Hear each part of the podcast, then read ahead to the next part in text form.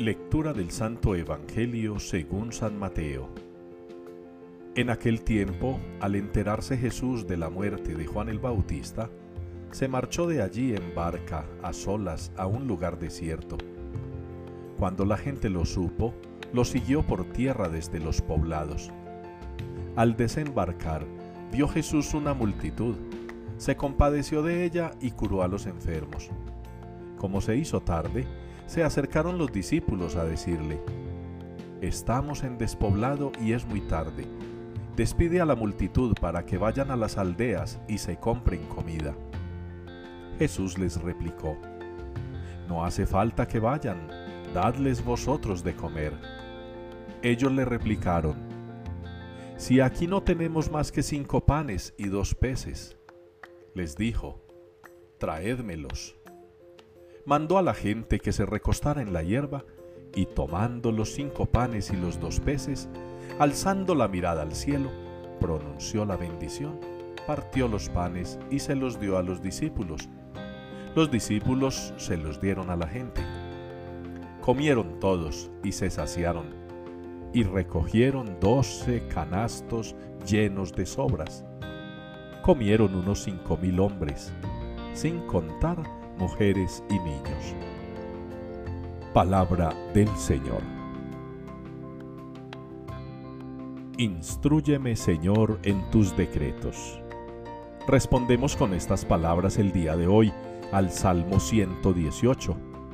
Instrúyeme, Señor, en tus decretos. Y continúa el Salmo diciendo, Apártame del camino falso y dame la gracia de tu ley.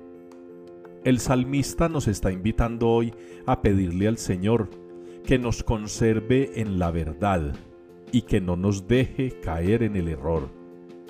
Porque el error puede venir de personas que se han otorgado el título de Mesías, de profetas, de salvadores.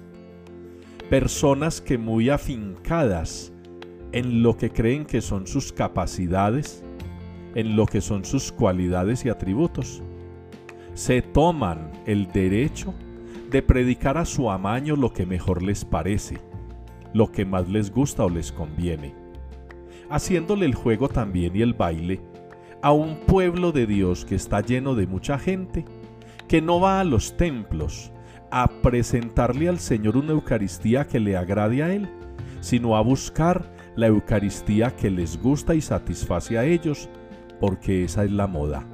Yo voy donde me gusta, no voy a donde al Señor le gusta. Y por eso tenemos que cuidarnos de caer en el error. La primera lectura así lo relata. Uno que se las daba de profeta se puso a animar al pueblo con lisonjas, con promesas tontas, levantándoles el ánimo soterradamente, ocultándoles la verdad, el enojo del Señor. Y ahí está Jeremías, que le toca lidiar con ello. En el Evangelio también el Señor tiene que ser testigo y triste testigo de la muerte del Bautista.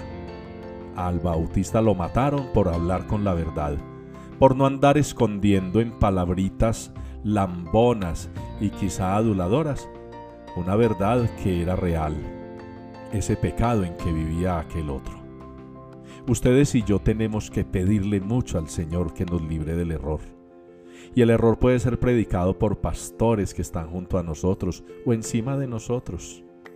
Pidámosle al Señor que nos ilumine, que nos muestre cuál es la verdad, aunque haya gente con autoridad y con títulos que nos esté predicando la falsedad, la mentira y el engaño, porque es lo que hoy se vende, lo que agrada a los ojos, lo que agrada a los oídos, lo que agrada a los sentidos no es lo mismo que agrada al alma y al Señor.